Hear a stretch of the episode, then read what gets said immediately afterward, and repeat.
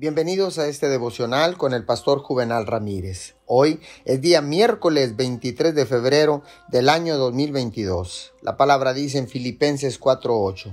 Por último, hermanos, consideren bien todo lo verdadero, todo lo respetable, todo lo justo, todo lo puro, todo lo amable, todo lo digno de admiración, en fin, todo lo que sea excelente o merezca elogio.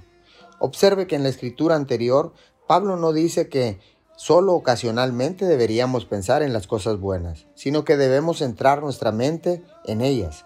Eso significa que todos los días debemos pasar un momento de oración y evaluar en qué estamos pensando.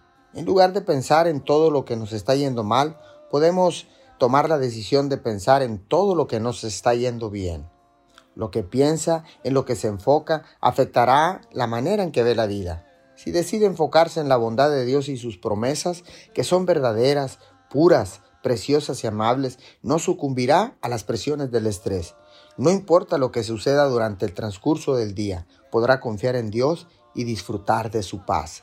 Señor, gracias, porque ahora sé que no tengo que entrar en pánico. Puedo estar en paz, no tener que estar sobrecargado, puedo rebosar de alegría.